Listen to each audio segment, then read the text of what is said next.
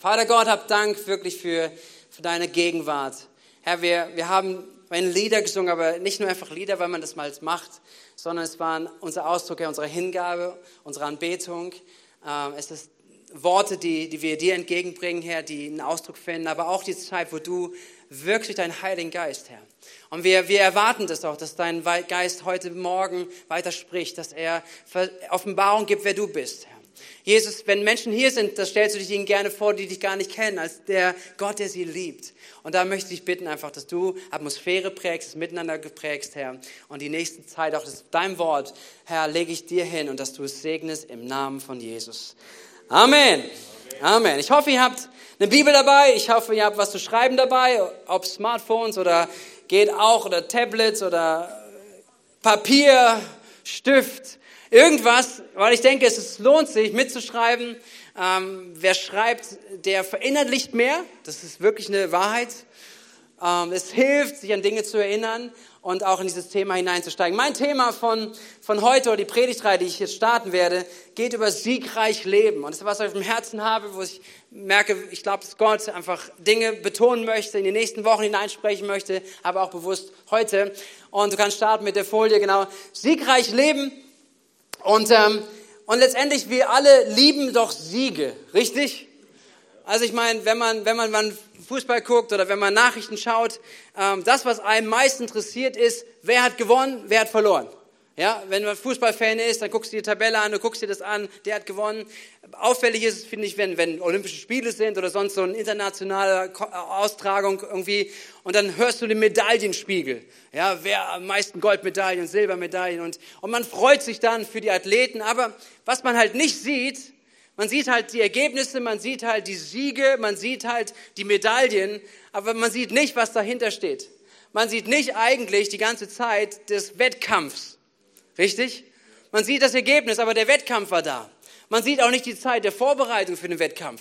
Jeder Wettkampf hat eine Vorbereitungszeit. Menschen, die zu Olympischen Spielen gehen, die nur alle paar Jahre sind, die nehmen sich jahrelang Zeit, um sich vorzubereiten, vielleicht nur für einen einzigen Lauf. Jahrelang. Und zwar jahrelang Kampf. Kämpfe. Immer und immer wieder. Rückschläge. Aber wieder durch. Weitergekämpft, weitergekämpft. Und dann kommt der Moment des Turniers und wieder andere sind da. Und dann kommt der Sieg. Und das ist etwas, was ein Prinzip ist, was auch in unserem Leben dazugehört und auch unserem Leben als Christen dazugehört. Ich möchte euch mit hineinnehmen, weil Sieg bedeutet Erfolg haben nach einem Kampf, nach einem Wettstreit. Es bedeutet, man hat den Kampf vorher gewonnen. Vielleicht sind Anfang des Jahres immer noch Leute sagen, ich nehme diesen Kampf jetzt an. Dieses Jahr kämpfe ich gegen meine Kalorien. Oder ich nehme den Kampf an meiner, meiner Unsportlichkeit oder meiner Bewegungsfaulheit oder sonst was. Das sind Kämpfe, die man angehen will und man weiß, was dann dazugehört, um siegreich zu sein. Richtig? Ja. Amen.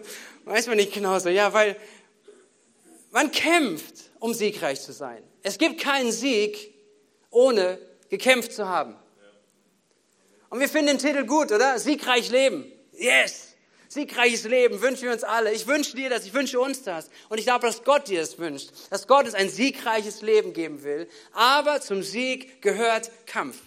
Zum Sieg gehört etwas, was wir, dass wir ein, ein, uns bewusst sind, dass ein, etwas stattgefunden hat, um siegreich dort hineinzugehen. Und die Bibel gibt uns Einblicke und ich möchte uns mit hineinnehmen in etwas, was der Apostel Paulus lehrt. Und äh, ich werde den Anfang heute machen, dann werden wir Stück für Stück, das auch in den nächsten Wochen, diesen Text weiter lesen und auch weiter entpacken. Es gibt uns Einblick und Verständnis unser Leben und die Kämpfe, mit denen wir zu tun haben. Und es ist gut, das möchte ich wirklich sagen, es ist gut, dass wir sie kennen und nicht einfach ignorieren. Ja? Es geht nicht darum, will ich vorweg sagen, und das sage ich auch später nochmal, dass wir in irgendwelche Angst kommen oder dass wir sagen, oh, alles Kampf und alles schwierig. Nein, nein, nein, das möchte ich nicht sagen. Sondern ich glaube, was wir hier auch ausgedrückt haben, wir dürfen den Sieg in Jesus haben. Und wir haben Sieg in Jesus. Und dennoch sind wir in einem geistlichen Kampf, in einem Kampffeld, was die Bibel uns lehrt. Und es ist gut, ihn zu kennen und nicht zu ignorieren. Lass uns aufschlagen aus der Bibel, aus dem Neuen Testament, aus dem Brief, den Paulus an die Epheser schreibt. Und er schreibt dort im, zum Ende seines Briefes im Kapitel 6, ab Vers 10 lesen wir bis Vers 14. Und dann sagt er zum Ende seines Briefes, er hat schon vieles gesagt, sagt er, nun noch ein letztes. Lasst euch vom Herrn Kraft geben. Lasst euch stärken durch seine gewaltige Macht. Legt die Rüstung an, die Gott für euch bereithält. Ergreift alle seine Waffen. Damit werdet ihr in der Lage sein, den heimtückischen Angriffen des Teufels standzuhalten. Denn unser Kampf richtet sich nicht gegen Wesen von Fleisch und Blut, sondern gegen die Mächte und Gewalten der Finsternis, die über die Erde herrschen, gegen das Heer der Geister in der unsichtbaren Welt, die hinter allem Bösen stehen. Deshalb greift zu allen Waffen, die Gott euch bereithält. Wenn dann der Tag kommt, an dem die Mächte des Bösen angreifen, seid ihr gerüstet und könnt euch ihnen entgegenstellen. Ihr werdet erfolgreich kämpfen und am Ende als Sieger dastehen. Wow, was für ein Text, oder? Was für ein Text. Aber wie, wie gut und wie wichtig es ist, das mal aufzunehmen, weil es ist Paulus wichtig. Paulus gibt, gibt hier eine Szene, er öffnet etwas, ein geistiges Thema für einen gewissen Blick hinein. Und er sagt mehrmals in diesem Text und wiederholt es immer wieder, seid wachsam. Seid, ignoriert es nicht, sondern seid euch dessen bewusst, dass das eine Realität ist, mit der wir zu tun haben. Es ist eine Aufforderung, die Paulus hier hineingibt. Und im nächsten Versen beschreibt er übrigens, wie das aussehen soll wie dieser Kampf aussehen soll, wie wir ihn führen sollen, welche Waffen Gott uns und dir bereithält und zu mir bereithält, dass, dass wir darin unterwegs sind, um erfolgreich und siegreich zu kämpfen. Okay, das gucken wir uns die nächsten Wochen an. Aber hier geht es genau darum, eigentlich zu sagen, hey, wir machen jetzt mal den Blick auf für das, was Paulus hier sagt, welche geistliche Realität wahr ist und um uns herum ist und dass wir einen Blick da hineinbekommen, dass wir es nicht ignorieren und ein Stück weit kennen. So, lasst mich hineingehen, nämlich den ersten Punkt. Und ähm, du einmal klicken, genau. Das ist das Kampffeld, das wir uns jetzt anschauen. Was ist das Kampffeld? Was ist der Ort, wo gekämpft wird, um siegreich zu sein? Also, was ist die, die Szene? Was ist, was, worum geht es? Ist es menschliche Angriffe? Ist es irgendwo, da kommt dir jemand und haut dich und jetzt musst du gucken, wie du damit umgehst? Ja, was ist das Kampffeld, worüber man jetzt spricht? Und das ist hier, wie es die Bibel beschreibt, in Vers 11 und 12. Es heißt, mit Gottes Waffen werdet in der Lage sein, den heimtückischen Angriffen des Teufels standzuhalten. Denn unsere Kampf richtet sich nicht gegen Wesen von Fleisch und Blut, sondern gegen die Mächte und Gewalten der Finsternis, die über die Erde herrschen, gegen das Heer der Geister der unsichtbaren Welt, die hinter allem Bösen stehen. Wir sind gewohnt, das anzunehmen, was wir sehen und begreifen können. Und Paulus sagt, Darum geht's jetzt hier nicht. Es geht nicht um Kampf zwischen Fleisch und Blut. Es geht jetzt nicht darum, dass wir kämpfen gegen Menschen. Auch nicht, dass Menschen unsere Feinde werden, indem wir hier jetzt gegen sie kämpfen müssen. Ja, es gab zeitlebens der Gemeinde, gab es Verfolgung, gab es Menschen, die die Gemeinde von Jesus verfolgt haben, unterdrückt haben, Menschen getötet haben. Aber er sagt hier, er ist selber jemand, der verfolgt wurde. Er sagt nicht, das sind unsere Feinde, sondern unsere Feinde, der wirkliche Feind ist nicht der sichtbare Bereich, sondern es sind die Mächte, es sind die Gewalten im Unsichtbaren. Es sind die Gewalten des Feindes. Es ist der Teufel, der hier wirkt und der sein, sein Krampffeld öffnet und angreift. Es ist etwas Unsichtbares. Aber hier öffnet er als Blick für die Dimension, dass wir das Unsichtbare anschauen. Und so sehr wir wissen, dass Gott, den wir nicht sehen, da ist, und dass er unser Leben in seiner Hand hält, dass er sichtbar geworden ist in Jesus Christus, als er auf diese Welt kam, gestorben ist und auferstanden ist und wieder zum Himmel des zu Rechten des Vaters in den Himmel gefahren ist. So genau dürfen wir wissen und glauben, dürfen wir uns dessen bewusst sein, dass auch eine Realität ist, dass der Teufel wirkt und da ist. So lehrt es uns die Bibel, so zeigt es uns die Bibel querbeet. Wir können das vielleicht manchmal nicht glauben. Ja, wir sind hier auch geprägt Gibt es wirklich jemanden, der wirklich böse Absichten hat? Wir wollen ja immer wieder vom Guten ausgehen, oder? Wir wollen eigentlich immer wieder von Menschen eine neue Chance geben und sagen, ach, vielleicht hat er es nicht so gemeint und, und die Absicht war dahinter vielleicht doch eine gute. Und das ist, glaube ich, unsere Prägung, oder? Wir wollen, dass der andere es nicht so gemeint hat. Aber es gibt eine Dimension und die müssen wir wahrnehmen, dass der Feind, der Teufel jemand ist, dem das ziemlich egal ist. Der ist nicht jemand, der mit Nettigkeiten kommt und es doch nicht so gemeint hat und eigentlich doch ganz nett ist und es doch gar nicht so böse meinte mit dir. Sondern wir dürfen hier wahrnehmen, jetzt schon von Anfang an, der Teufel ist real und er ist real daran interessiert, dass er gegen dich kämpft. Er ist nicht gut. Er hat niemals gute Absichten, sondern er ist ein Feind. Und deswegen wollen wir uns anschauen. Jesus sagt es. Und deswegen auch zum Anfang diesen, diesen Vergleich, den Jesus hineinnimmt. Er lehrt über den Bösen, er lehrt über den Teufel. Er sagt uns in Johannes 10, Vers 10, er sagt, der Dieb kommt nur, um die Schafe zu stehlen und zu schlachten und um Verderben zu bringen. Im Gegensatz zu Jesus, der sagt, ich aber bin gekommen, um ihnen Leben zu bringen, Leben in ganzer Fülle. So, hier sehen wir diesen, diesen Widerstand. Hier sehen wir ein, eine, eine, etwas, was gegeneinander steht. Der Dieb, der kommt, um zu zerstören und zu verderben und, und zu schlachten. Und gegenüber steht Jesus, der sagt, ich bin gekommen, damit ihr Leben habt und Leben in Fülle. Okay, das ist eine, eine Wahrheit, die uns die Bibel jetzt zeigt. Es ist ein Schlachtfeld da, im unsichtbaren Bereich, etwas, was passiert. Woher kommt es? Ähm, lasst uns da hineingucken, von wem es kommt. Woher kommen die heimtückischen Angriffe? Wer ist der Angreifer, ähm, um den es hier geht? Lasst uns einen Blick da hineingeben. Und ich gehe wirklich mit uns jetzt ein bisschen durch Bibel durch, dass wir reinschauen, wer ist dieser Angreifer, von dem hier die Rede ist. Es ist einerseits beschrieben, was Paulus sagt, es ist der Teufel und es sind seine Mächte und Gewalten der Finsternis, ein Herr der Geister. Es geht also um teuflisches, dämonisches, bösartiges in der unsichtbaren Welt. Und da ist der Teufel nicht jemand, der so mit Hörnern, Dreizack und so ein Schwanz und Rauch. Das ist nicht der Teufel. Ja, das sind Verniedlichungen davon irgendwie, dass man sagt, ach, der Teufel existiert gar nicht. Der Teufel ist gar nicht relevant und so weiter, ja. Ähm, so, das ist, das ist nicht der Teufel, sondern es ist ja etwas beschrieben, eine, eine geistliche Kraft, eine, eine geistliche Person, eine Macht, die da am Werk ist. Und woher kommt das? Die Bibel gibt uns an manchen Stellen gewisse Einblicke da hinein. Ähm, obwohl im Neuen Testament, auch im Alten Testament, ähm, lesen wir auch einige Stellen gleich, wo, wo darüber gesprochen ist, ähm, wer der Teufel ist. Und wir schauen gleich einen Text an aus dem Alten Testament. Ein Prophet an ihn geschrieben, Hesekiel. Und er schreibt zu einem, einem König Tyros. Er schreibt ihn an, das ist eine wirkliche Person gewesen damaligen Zeit und, und er bekommt ein Reden Gottes durch den Prophet Ezekiel und er, er spricht ihn an, sagt, das, was du lebst, wer du bist, dein ganzes Verhalten, das ist total daneben. Es ist ein bösartiger Mensch, ein, ein so schlechter Herrscher, der bestialisch und bösartig ist und er bekommt dieses Prophetenwort.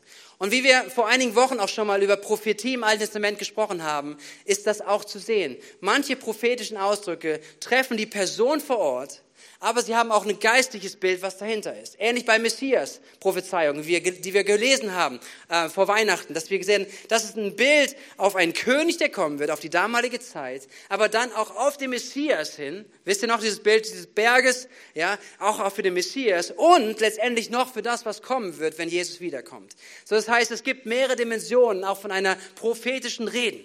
Und das ist wichtig, dass wir das auch hier wahrnehmen. Und wir können hieraus und viele Ausleger machen, dass diesen Text lesen und sagen, das bezieht sich auf den Satan. Es bezieht sich auf den Teufel. Es beschreibt etwas, gibt uns Einblicke darüber hinein, wer der Teufel gewesen ist und was seine Dimension gewesen ist. Ja, und gleichzeitig spricht es auch zu einem Herrscher, letztendlich, wo, wo der Teufel mit seiner ganzen Bösartigkeit durchgewirkt hat. Ja, das ist ja ein Abbild davon, wenn jemand so ein Herrscher ist, so bösartig, so, so bestialisch, pervers regiert, ist etwas dahinterstehende, was immer durchkommt. Und deswegen können wir uns das anschauen, können wir diesen Text lesen und herausnehmen, äh, wie gesagt, was, was über den Teufel hier auch beschrieben ist.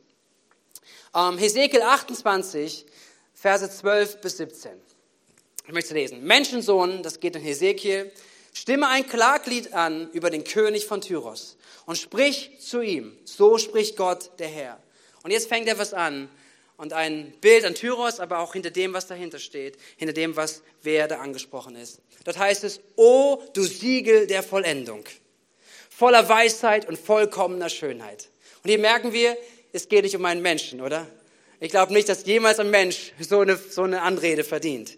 O du Siegel der Vollendung, voller Weisheit und voller vollkommener Schönheit. In Eden, damals im Garten Gottes, warst du mit allerlei Edelsteinen warst du bedeckt. Mit Sardis, Topas, Diamanten, ähm, Topas Diamant, Chrysolith, Onyx, Jaspis, Saphir, Karfunkel, Smaragd und mit Gold. Das sind einige Edelsteine, die später im Neuen Testament, äh, später zu der Zeit der Priester im Alten Testament, die, die hohen Priester diese Edelsteine an ihrem Gewand trugen. Sie trugen später zwölf, hier sind neun Gewand. Hier ist etwas, was, der, was dieser, diese Person, dieser Luzifer, wie er später genannt wird, dieser Engel, des, dieser Glanzstern, dass er das getragen hat an seinem Körper. Also er war geschmückt, er war ausgestattet. Deine kunstvoll hergestellten Tambourine und Flöten waren bei dir. Am Tag deiner Erschaffung wurden sie bereitet. Das ist so etwas, was viele Ausleger auch nehmen und sagen, hey, da war ein richtig dicker Lobpreisleiter im Himmel. Ja, da war jemand, der beschrieben ist, der einen Priesterdienst hatte, er offensichtlich oder reich ausgestattet war, künstlich gestaltet. Und jetzt auch noch alle Musikinstrumente für ihn da. Damit hat er gedient. Jetzt heißt es weiter, du warst Gesalbter, schützender Cherub oder Cherub. Und hier geht es um die Cherube, eine Engel, wenn man über die Engel nachliest und Engel forscht, auch in, dem, in, der Bibel, sehen wir, dass es Engel gab und verschiedenste Engel mit verschiedensten Macht- und Kraftwirkungen auch und verschiedensten Aufgaben. Und die Cheruben waren sozusagen Bodyguards. Es waren die, die immer um Gott und sein, um Gott herum waren. Es waren die, die, die mächtig waren, die stark waren, die Herrführer, wirkliche, die nah bei Gott waren. Ja, ich habe dich dazu eingesetzt, heißt es weiter. Du warst auf dem heiligen Berg Gottes und du wandeltest mitten unter den feurigen Steinen. Also eine so starke, eine Nähe des, äh, von ihm zum, zu Gott. Du warst vollkommen in deinen Wegen, vom Tag deiner Erschaffung an, bis Sünde in dir gefunden war. Das ist krass. Bis zu diesem Zeitpunkt, auch wenn wir Bibel anschauen, irgendwann ist der Moment von Sünde. Und viele fragen, ja, wie ist denn Sünde übers Leben gekommen, wenn Gott doch diese Welt geschaffen hat? Wie kann denn Sünde passieren? Hat Gott nicht auch die Sünde geschaffen? Und ich glaube, dass wir hier einen Einblick davon bekommen können, wo ist Sünde entstanden? Nämlich hier, an diesem Ort, wo Sünde gefunden wurde an ihm. Und was ist der Unterschied? Was ist der Unterschied? Dieser Cherub, dieser Luzifer, dieser Glanzstern, er wird beschrieben als jemand, der vollkommener Weisheit war, in der Nähe Gottes war. Da war keine Versuchung von außen, da war keine Verführung. Es war Offenbarung, es war Weisheit, es war alle Erkenntnis da. Und hier verändert sich in ihm etwas was Sünde wird. Bis Sünde an dir gefunden war. Durch deine vielen Handelsgeschäfte, da geht es eher um Tyros, ist dein Inneres mit Frevel erfüllt worden und du hast gesündigt. Und jetzt geht's weiter. Darum habe ich dich von dem Berg Gottes verstoßen und dich, du schützender Cherub, aus der Mitte der feurigen Steine vertilgt. Dein Herz hat, Herz hat sich überhoben wegen deiner Schönheit. Du hast deine Weisheit und deines Glanzes willen verderbt so habe ich auf die Erde geworfen und dich vor den Königen zum Schauspiel gemacht. Hier kriegen wir einen Einblick. Es geht um eine Szene, die, die wahrscheinlich vor der Erschaffung dieser Welt stattgefunden hat, um einen, einen, einen, Moment im Himmel, wo, wo eine Rebellion durch Luzifer entstanden ist, der sagt, ich erhebe mich über Gott, über den, der, der auch die Engelswesen geschaffen hat. Sie, er erhebt sich, weil er stolz ist, weil er in seinem Inneren es zulässt, dass er sagt, ich anbete Gott, aber ich bin schön. Ich bin besonders. Und er fängt an, einen Stolz in sich, so wird es hier beschrieben, hervorkommen zu lassen, der die Anbetung plötzlich auf sich lenkt. Und wisst ihr, Gott kann so einen Moment nicht stehen lassen, weil niemand anderes auf dem ganzen Universum, in dem ganzen, was es gibt, kann mit Anbetung umgehen. Niemand. Und das ist der Grund, warum Gott ihn entfernt aus der Mitte, entfernt aus dem Himmel entfernt und, und mit ihm zusammen auch alle Engel, die sich ihm angeschlossen haben, die ihn angebetet haben, die mit ihm waren und ist entfernt worden aus dem Himmelsgebiet hinein in diese Erde. So sagt Jesus in Lukas 10, Vers 18, ja, erklärte er ihnen. Es ging um einen geistigen Zusammenhang mit Dämonen. Und er sagt, ich sah den Satan wie einen Blitz vom Himmel fahren. So, es war eine Trennung, die passierte im geistlichen Bereich, passierte im Himmel, in, in, in der Ewigkeit letztendlich, dass eine Trennung war, weil eine Überhebung, eine Anbetung äh, von Gott weggeführt werden sollte, hin zu einem geschaffenen Cherub, zu Luzifer. Und das ist das ist so wichtig, dass wir ein bisschen Einblick da reinbekommen. Und einen Paralleltext können wir auch lesen in Jesaja Kapitel 14, die Verse 12 bis 15 habe ich jetzt nicht dabei, aber könnt ihr gerne nachlesen, einmal zu Hause, wo eine ähnliche Beschreibung darüber geht, was passiert ist ähm, in, in geistlichen Dimensionen. Das heißt, der Teufel mit seinen Dämonen ist nicht mehr im Himmel. Er dient nicht mehr Gott, sondern hat rebelliert und ist auf diese Erde, ist verbannt worden aus da hinaus auf diese Erde. Und was ist sein Plan hier? Was sind seine Absichten? Und ich nehme nochmal diesen Text von Johannes 10, Vers 10. Der Dieb kommt nur, um die Schafe zu stehlen, zu schlachten, um Verderben zu bringen. Und das ist sein Auftrag, das, was er seitdem tut. Er ist auf dieser Erde und wirkt seit dem ersten Tag, auch wo Menschen geschaffen sind. Wir sehen es dann, wenn wir hineinschauen in, in 1. Buch Mose, in den Bericht über, über Gott, den Schöpfer und die Begegnung zwischen ihm und den, seinen, seinen Geschöpfen, zwischen Menschen. Und dass der Teufel anfängt zu zerstören. Er fängt an zu verführen durch die Schlange. Er fängt an, Adam und Eva zu verführen und was in Frage zu stellen. Wer ist Gott? Er fängt an zu rebellieren. Er fängt an, sein Wesen zu übertragen in den anderen ein. Dann sagen, hey, ist denn wirklich Gott so anbetungswürdig oder hat Gott dir was vorenthalten? Hat Gott nicht das gesagt, dass du eigentlich Gott sein müsstest? Und so sehen wir etwas, was, was sich entwickelt und wir die Spur auch sehen können von dem Anfänger der Rebellion von Luzifer und letztendlich bis ins Garten Eden und bis heute in diese Welt, unser Leben hinein. Seid ihr noch da? Okay, ihr hört gut zu. Ich danke euch, ist gut. Aber lasst uns da weiter reingehen, weil ich glaube, so wichtig zu entdecken, auch wer er ist, was das Kampffeld, wer ist unser Feind und dann sind, was sind seine Absichten, was sind seine Taktiken, mit denen er unterwegs ist. Und ähm, beziehungsweise vorher, genau, welche Ziele greift er an? Dankeschön. Welche Ziele greift er an? Worum geht es ihm, wenn er wirksam ist? Und das sind drei Überschriften, die ich mal zusammengefasst habe, sagen, was greift er an? Wenn wir uns vor Augen halten, er kommt, um zu, sterben, äh, zu stehlen, zu schlachten und zu verderben. Er macht drei Gebiete aus, wo er immer angreift. Das eine ist die Beziehung zu Gott. Es ist unsere Beziehung zu Gott, unsere Anbetung, die nicht uns gehören soll, die keinem Menschen gehören soll, sondern allein Gott. Das greift er an. Das nächste, was er angreift, sind die Beziehungen miteinander. Gott hat uns geschaffen in einem Miteinander. Und Gottes Absicht war, dass Friede unter Menschen ist, ein Miteinander. Und er greift das an. Er möchte den Plan, den Gott hat, zerstören. Ja, sowohl deine Beziehung zu Gott, deine Beziehung oder unsere Beziehung miteinander und auch das, dass er die, die Gottesbestimmung, die Gott dir gegeben hat, in Freiheit zu leben. Gott sagte den Menschen, Seid fruchtbar und mehrt euch und füllt dieses Land. Er hat sie gesetzt, um zu herrschen, unter seiner Herrschaft, in Freiheit zu leben. Und das, was er macht, ist zu verdrehen und in Gebundenheit zu führen. Freiheit zu nehmen. Das sind drei Bereiche, die uns helfen, die mir geholfen haben, mir helfen auch zu sagen, wenn Angriffe kommen, ja, das ist nicht derjenige, der dich blöd anguckt oder mal einen blöden Satz gemacht hat. Das komme ich später daraus, Gott, er kann ihn, er kann ihn benutzen dafür. Aber, aber das ist nicht der Feind, sondern dahinter steht immer das, der Böse. Dahinter steht immer der Feind, der Satan, derjenige mit seinem Herr, der probieren möchte, genau in diese drei Bereiche reinzugehen. Er möchte, dass deine Beziehung zu Gott zerstört wird, dein Glaube über Bord geworfen wird. Dass du anfängst, in Zweifel hineinzugehen, in, in, vielleicht in, in so viel Gleichgültigkeit Gott gegenüber oder dass die Anbetung gestoppt wird, Lobpreis gestoppt wird, Gebet gestoppt wird. Das ist seine Absicht, weil die Beziehung zwischen dir und zwischen Gott ist ihm, ist ihm alles wert, um dagegen vorzugehen. Er will zerstören. Er will zerstören. Er will nicht, dass ein Mensch eigentlich zu Gott durchbricht und Gott kennenlernt und Beziehung mit ihm hat. Und der Feind ist nächstes, die Beziehung zwischen Menschen zu zerstören.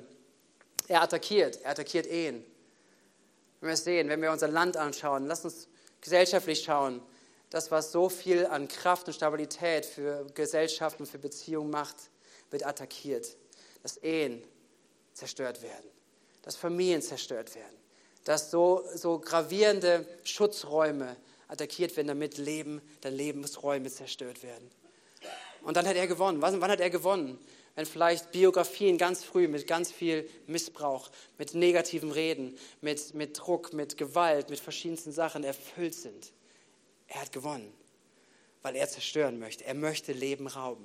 Und das ist, was er, was er tun möchte. Er zerstört Gemeinschaft. Er, zerstört, er möchte Gesellschaftsformen zerstören. Er möchte Zerstörung bringen in dein Leben, deine Berufung, deine Glaubwürdigkeit, deine Persönlichkeit. Und wenn er irgendwie das kann, dann, dass das Auswirkungen hat auf unser ganzes Leben, da wo er einfällt zu stören. Es ist nicht gravierend, auch wenn wir sehen, äh, dass auch welche Veränderung Gott bringt, wenn Menschen ihn kennenlernen, auch aus krassen Geschichten kommt.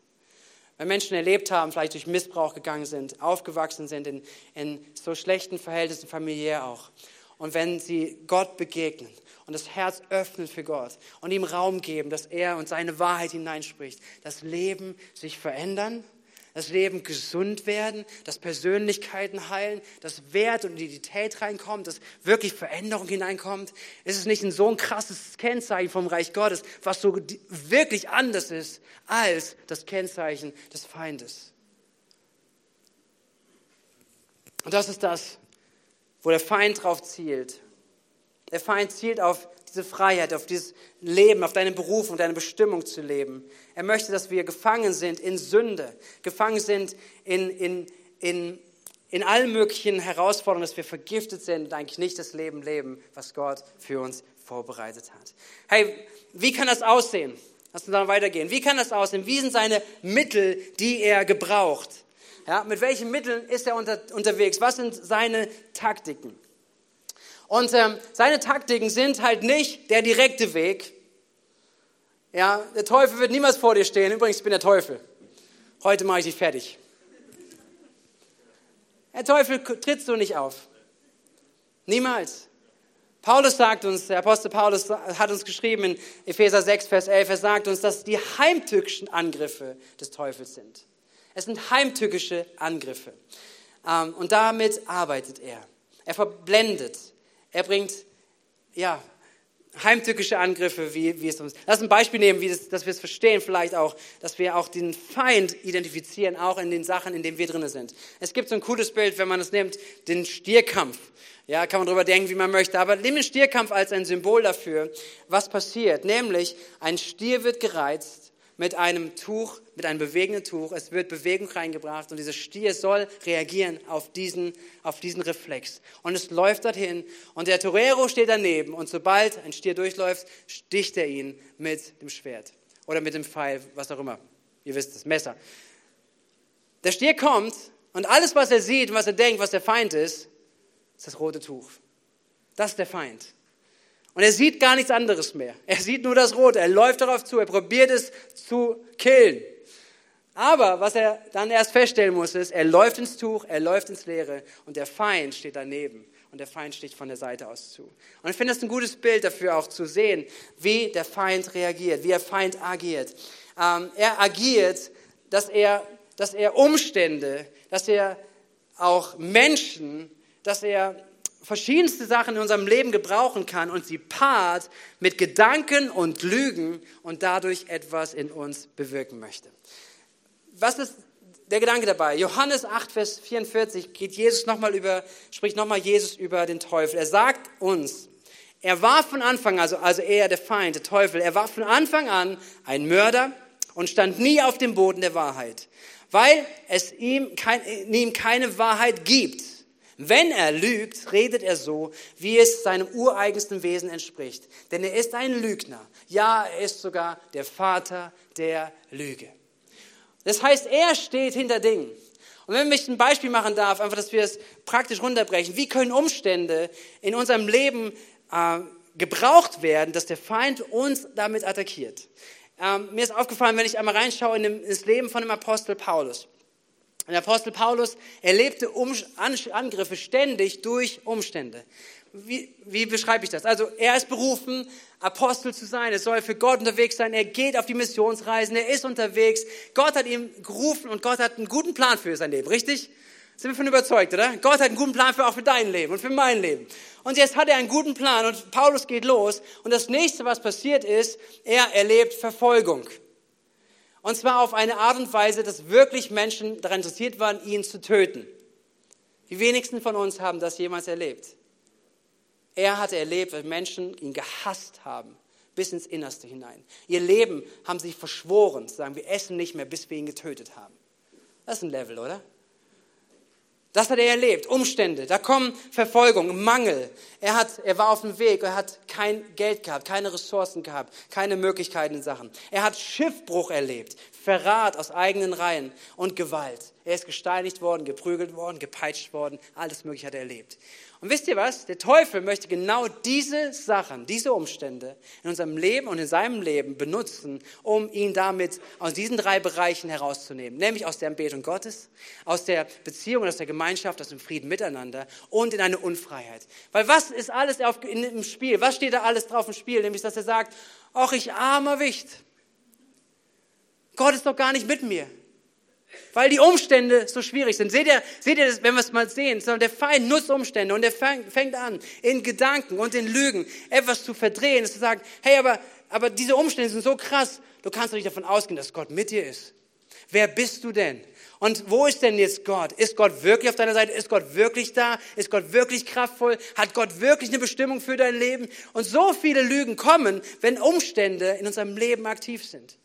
Oder wie ist denn die Versorgung? Auch Paulus, hier, pass auf, nimm doch von irgendjemandem was mit und so weiter. Oder, oder, oder diese Herausforderung, vielleicht mit Finanzen da umzugehen. Er war immer wieder herausgefordert, äh, richtige Wege zu gehen. Einmal war ein König vor ihm, sagte, hey, gib mir einfach ein bisschen Bestechungsgeld. Dann bist du frei. Was für eine Herausforderung. Und er sagt, nein, ich werde keine Bestechung zahlen. Gott ist mit mir. Und wenn wir das sehen, finde ich, sind Umstände, werden Umstände, sind nicht die Umstände das eigentliche Problem, sondern das, was dahinter gemacht werden soll, das, was dahinter liegt, was der Feind machen möchte, nämlich, dass er probieren möchte, deinen Glauben zu attackieren, dein Vertrauen in Gott, den Vater, dein Vertrauen, dass er versorgt, dass er treu ist, dass er derjenige ist, der dich hält, auch durchführen wird. Er möchte probieren, wirklich Entzweiung zu bringen, ob in Familien, ob in Gemeinschaften, in Gemeinden, dass er genau das attackiert oder Unfreiheit ins persönliche Leben, wo Verführung kommt, wo Sünde kommt. Er ist derjenige, der das nutzen möchte. Er gebraucht verschiedenste Wege, Umstände in Kombination mit Gedanken und Lügen. Auch Menschen, die sich letztendlich zum Werkzeug machen. Und deswegen trotzdem wichtig zu hören, unser Kampf ist nicht gegen Fleisch und Blut. Wir kämpfen nicht gegen Menschen.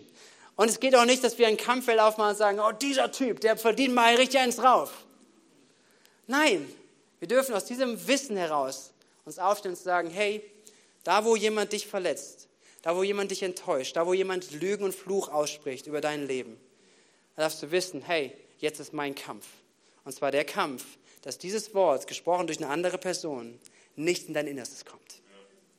Nicht hineinkommt und nicht die Wahrheit verdrängt, die da ist, und nicht das verdrängt, wer Gott in deinem Leben ist und was Gott sich offenbart hat durch sein Wort. Und dass es nicht das zerstört, das in den Beziehungen, die Gott uns hineingestellt hat, in denen du lebst. Dass nicht Worte der Zerstörung einander kaputt gemacht haben. Ich danke dir, Rosi, auch für das Wort, was du gesagt hast. Hey, und es ist möglich, dass auch wenn unterschiedlichste Sachen da sind, auch wenn Konfliktpotenzial da ist, dass es geht, in dem Geist Gottes unterwegs zu sein und zu sagen, wie kann ich meine Worte wählen, dass sie nicht spalten, sondern dass sie Einheit bringen? Wie kann ich anfangen zu leben, dass ich auch in unterschiedlichsten Meinungen, die hier vertreten sind heute, unterschiedliche Charaktere, die da sind, dass wir doch sagen können, aber wir finden einen Weg letztendlich auf der Basis, die Jesus Christus ist in unserem Leben.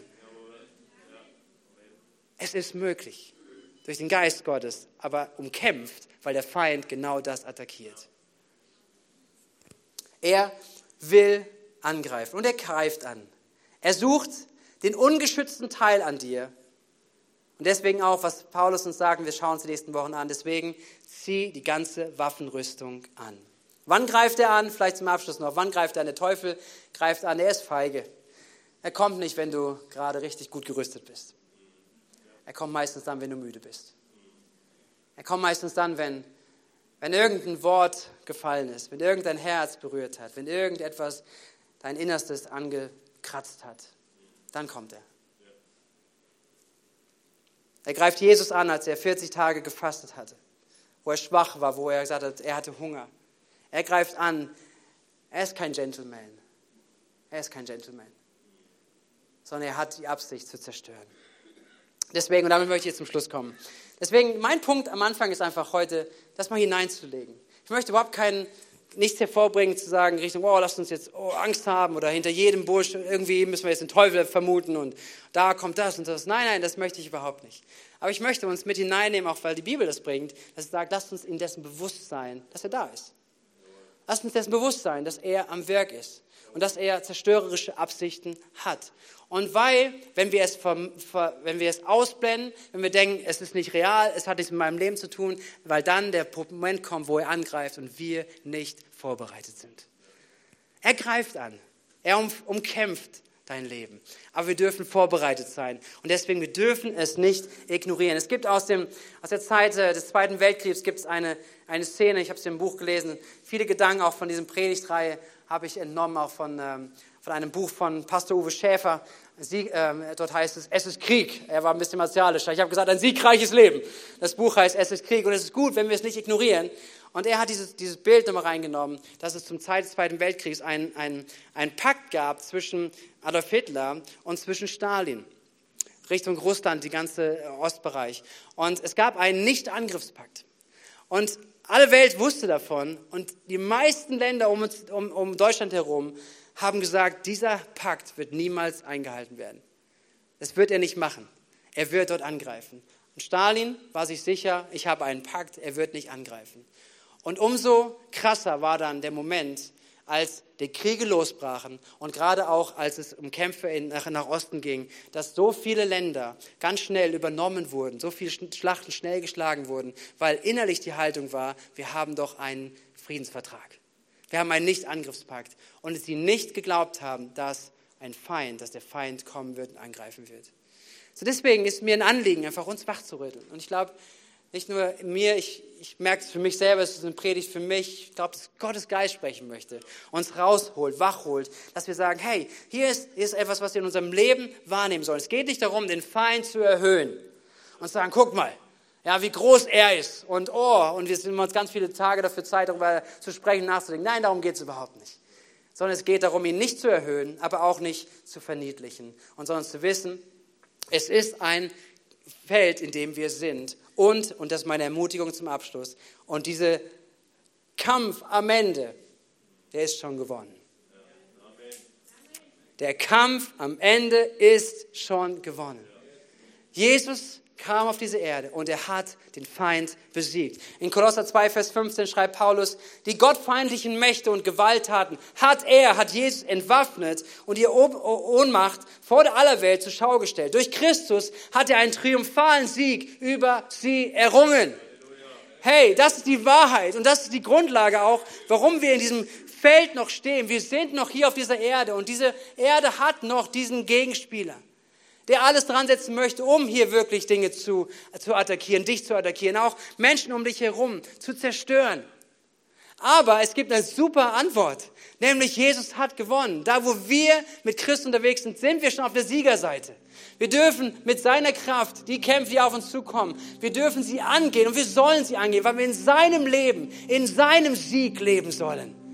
Und da möchte ich uns aufrufen, hey, als Gemeinde, wir sind berufen, im Sieg zu leben mit ihm und nicht schwach zu bleiben, nicht stehen zu bleiben, nicht irgendwie wegzulaufen, wenn der Feind angreift, wenn es Herausforderungen geht, wenn es schwere, Umstände geht, wenn, wenn Menschen gegen dich kämpfen, Menschen gegen dich sind, sondern dass wir verstehen, hey, wir haben ein siegreiches Leben verheißen und dazu gehört es, Kämpfe zu kämpfen, weil der Feind angreift, aber wir sind auf der Siegerseite. Und wir dürfen fallen. Wir dürfen auch in Schwachheit vor ihm stehen. Aber es ist seine Kraft, die immer wieder kommt, die uns aufstehen lässt, die uns neu hineingehen lässt und dich und mich und uns siegreich machen will. Seid ihr da?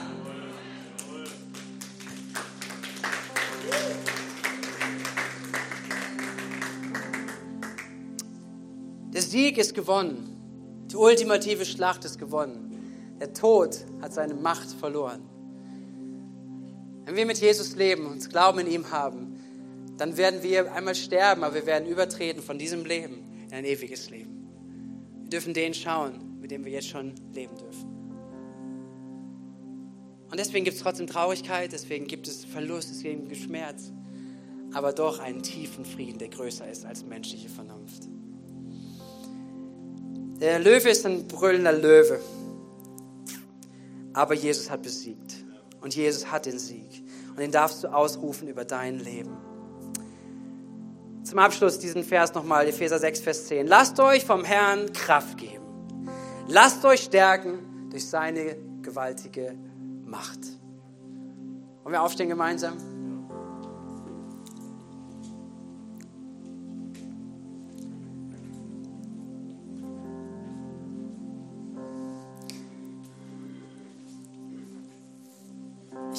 Lade dich ein, dass du während dieser Zeit gleich des Gebets, auch der Antwort, äh, dass du Antwort gibst, wo, wo du dich gerade aufhältst in diesem geistigen Verständnis. Wo bist du?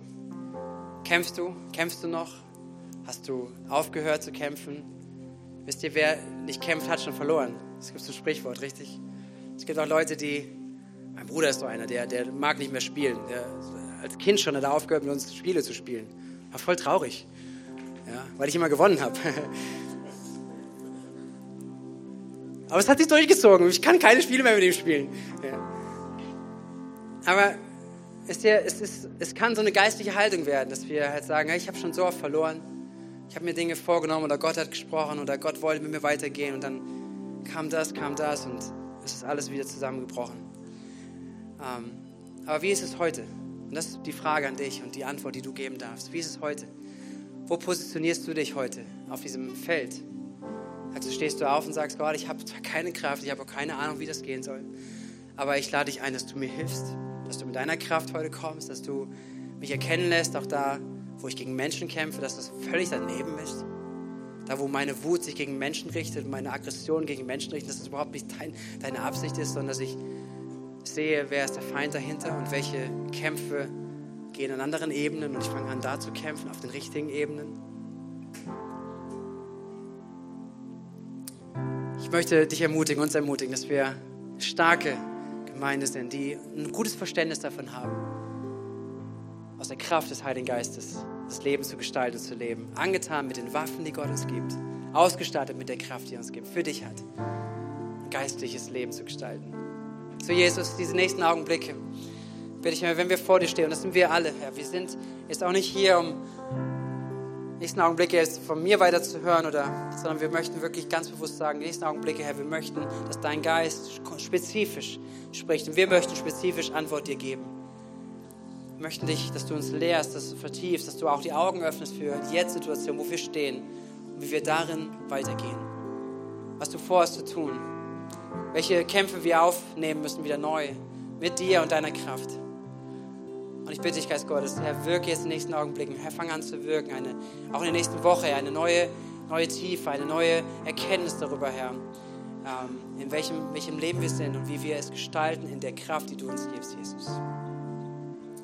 Komm, es ist unsere Zeit, es ist deine Zeit, vor ihm zu sein. Sprich mit ihm, nimm das Lied mit, uns unsere Herzen öffnen für ihn, aber mit ihm reden, hören.